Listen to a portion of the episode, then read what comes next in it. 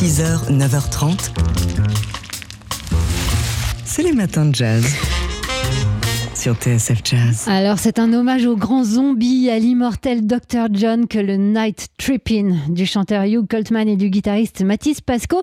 Un voyage au cœur du bayou, d'une culture louisianaise un peu trouble, un peu poisseuse. Alors, ce matin, bah, on a donc fait monter la température du studio, on a mis des fumigènes et on se trouve euh, dans un bateau à fond plat avec à la barre les deux musiciens qui seront jeudi soir en concert à la Maroquinerie à Paris dans le cadre de, des Nuits de la 2023.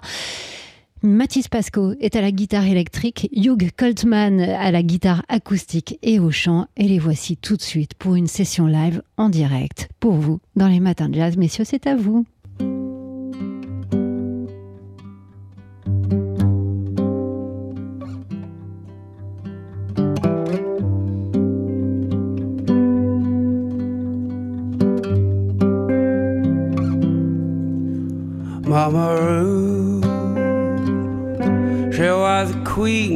A little red, white, and blue. Mama Ruth, she was the queen of a little red, white, and blue.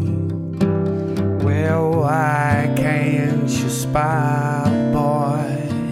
Protect yourself to die, boy. Medicine man got a heap strong power.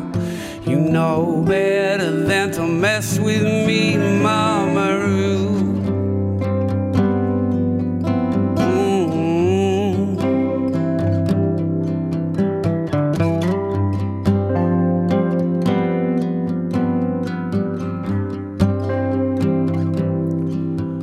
Mama Ruth, she was the queen of a little red, white. Mama she was the queen of a little red, white, and blue. Well, if you see a spot boy sitting in the bush, bless him on the head, give him a push, bring on the dishes bring out the pans. Move it fast for the medicine band, Mama Roo,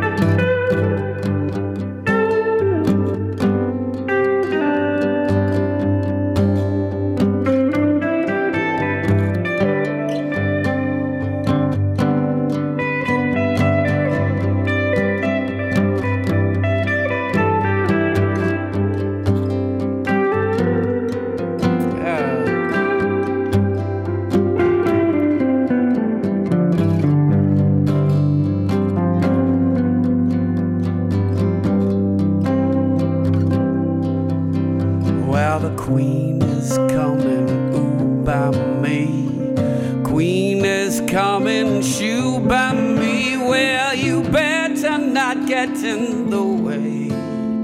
Got a second line feeling today. Yes. Ooh, man, shamalam. Come on, girl, now follow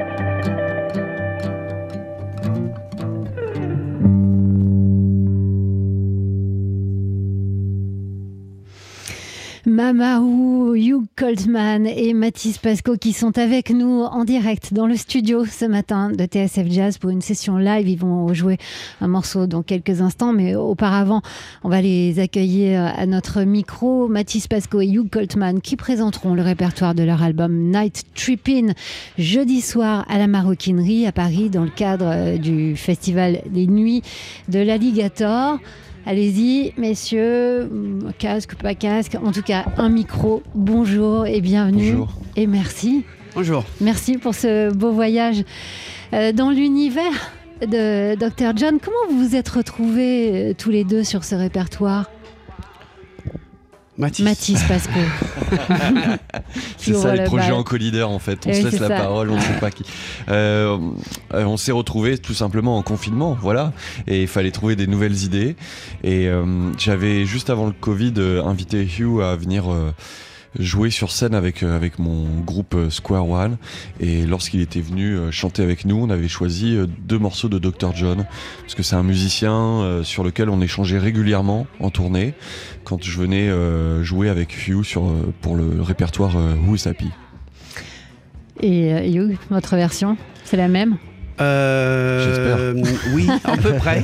Euh, non, en fait, j'avais euh, le mon dernier disque où s'appelait dont parlait Mathis juste à ce moment-là. euh, il y a un guitariste Freddy Coella qui euh, qui avait avec qui j'avais fait ce disque-là et puis euh, qui pouvait pas faire tous les concerts, donc il m'avait euh, j'avais pu faire les concerts avec, avec Matisse et je trouve que son style de guitare c'est assez rare en France. C'est un espèce de Mhm. mélange un peu de, du jazz, mais de blues aussi, mais de blues sans, ça, sans que ça en devienne des solos de guitare pendant trois heures, euh, même si j'adore ça. Euh, donc du coup, c'était une, une sensibilité qui m'était assez, euh, qui m'était assez proche. Et donc du coup, quand on commençait à parler de ce projet, déjà l'idée de faire un hommage à Dr. John, c'est osé, surtout son piano, parce qu'on le connaît euh, plutôt que pianiste, même s'il était guitariste à la base. Mm.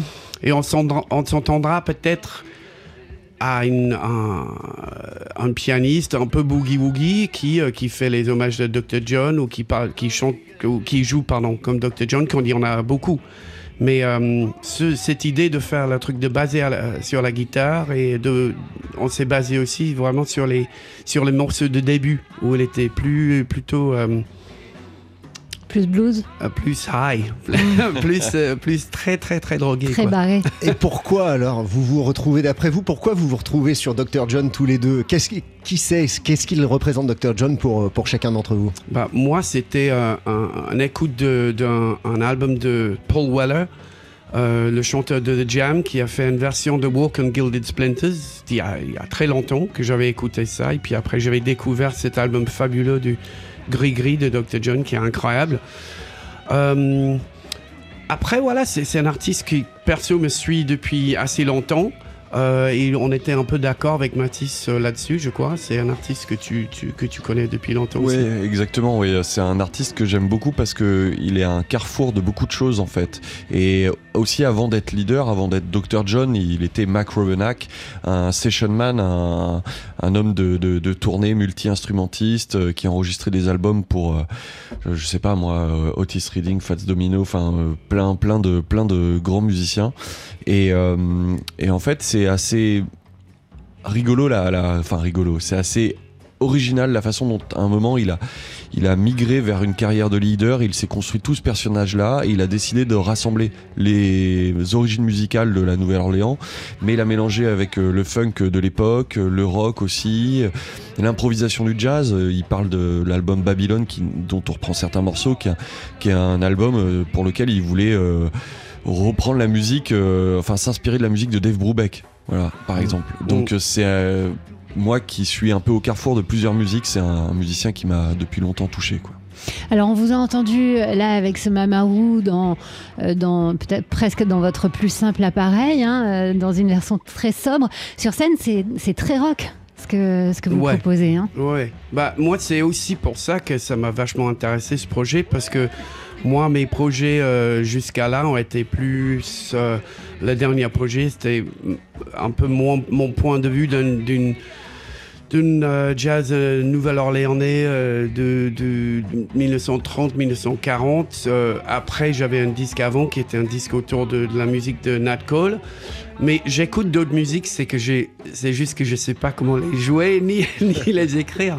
Donc du coup, quand on commençait à travailler euh, sur ça avec Matisse, j'ai une partie de moi qui écoute beaucoup de, cette musique-là. Euh, de, la des- de ces choses comme ça. Et le côté aussi bail que Mathis il arrive à ramener avec Christophe Panzani au saxophone, qui est vraiment comme un électron libre dans le projet. Moi, je trouve ça très très libérateur. Euh, on va vous laisser vous installer parce que gentiment vous avez proposé de jouer un deuxième morceau pour Ouais, nous. je, je redis, on joue, euh, on joue euh, jeudi soir. Jeudi Ouais. soir, la Ouais. maroquinerie. Je vais le dire pendant que vous dit vous installez. soir la Je me demande si c'est jeudi soir, c'est ça que vous jouez Dans cette très belle salle qu'est la maroquinerie. Allez-y, installez-vous. Je rappelle tous tous les éléments pratiques. Je précise pour vous avoir vu. Alors, il n'y a pas si longtemps que ça, on vous a vu lors de la soirée You and the Night and the Music. Vous avez joué un morceau, mais auparavant, je vous avais vu euh, sous la grande halle de la Villette et c'était vraiment. La salle était assez glaciale quand vous êtes arrivé et euh, à la force euh, de vos poignets et de votre voix, vous l'avez chauffé à blanc. Vous êtes de vraies bêtes de scène. Alors, on va pas le voir. C'était super chouette. On va pas le voir. On va peut-être l'entendre là dans le morceau qui suit. On engage vraiment tous les auditeurs qui nous écoutent ce matin à aller donc à la maroquinerie. Hugh, c'est bien ça. hein Euh, pour euh, vous écouter, ce sera jeudi soir dans le cadre du festival Les Nuits de l'Alligator, 17e édition, pour jouer le répertoire de cet album Night Trippin'. Pour tous ceux qui n'auront pas la chance d'être à la maroquinerie, on les renvoie évidemment par cet album, à cet album. Et on vous écoute donc en direct à 9h19. Mathis Pasco à la guitare électrique et Hugh Coltman à la voix et, si je comprends bien et si je vois bien, à l'harmonica.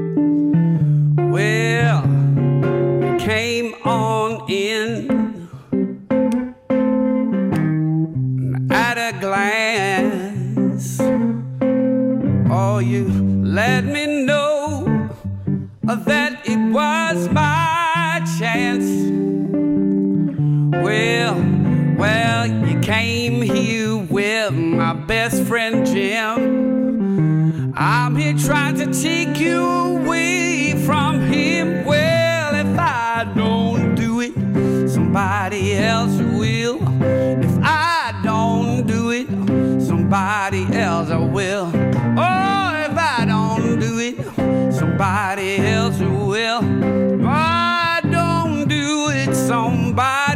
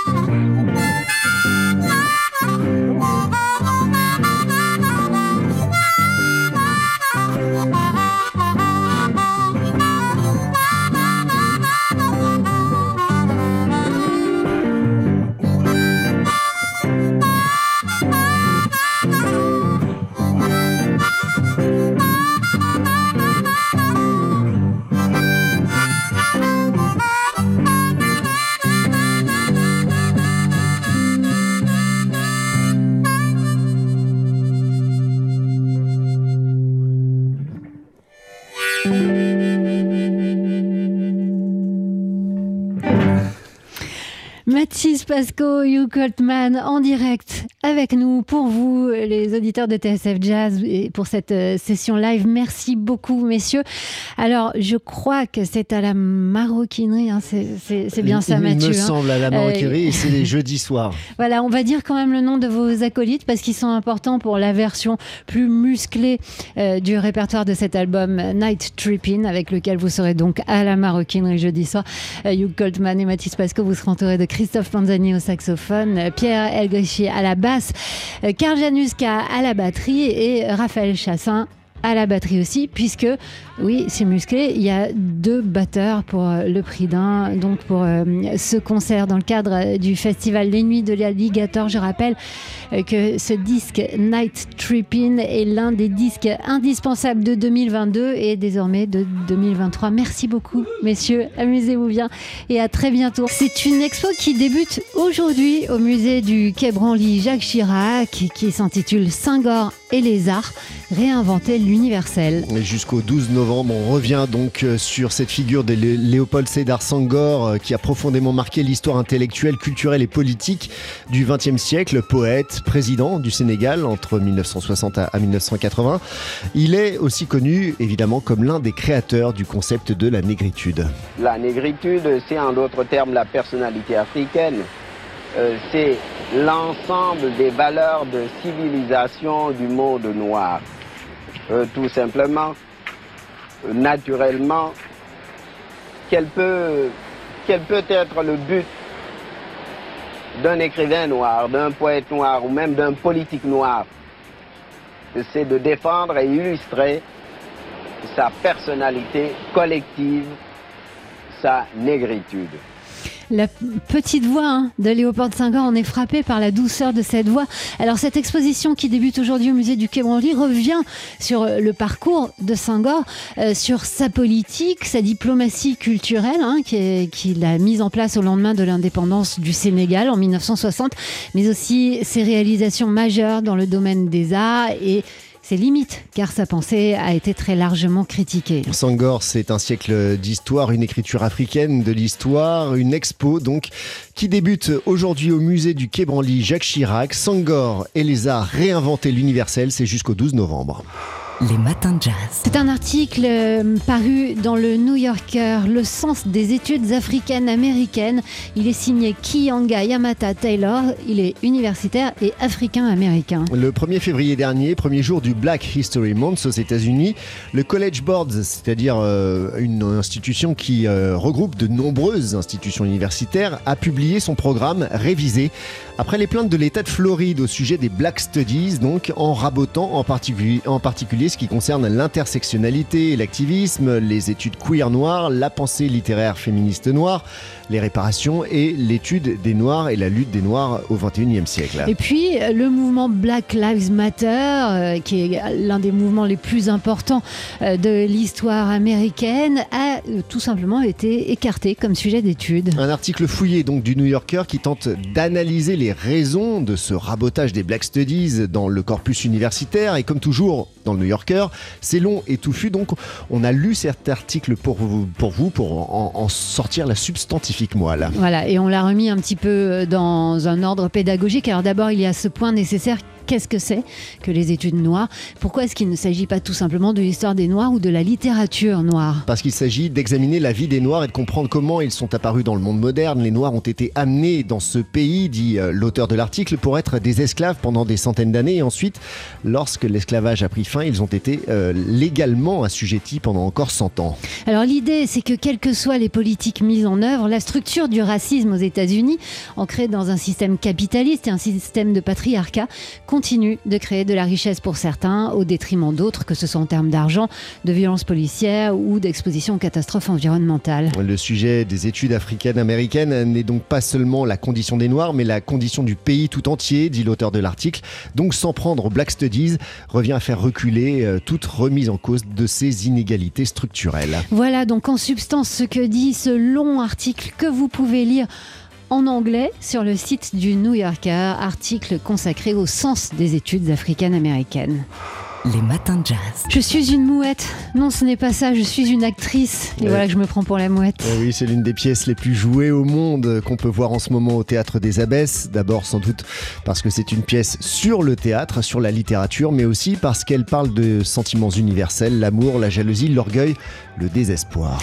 La mouette, grand classique d'Anton Tchekhov, joué pour la première fois en 1896 et qui ne prend pas une ride, est une pièce cruelle car l'amour n'y est jamais heureux. Macha aime Treplev, qui aime Nina, qui aime Trigorine, qui aime Irina, qui elle n'aime qu'elle-même et le théâtre. L'écriture est au cœur du propos de Tchekhov hein, dans cette pièce en tant que fonction vitale et d'ailleurs le jeune Treplev qui n'arrive pas à y trouver satisfaction finit par en mourir à moins que ce soit d'amour qu'il meure. Car l'amour, la littérature, bah, c'est la même chose hein, chez, chez Tchekhov.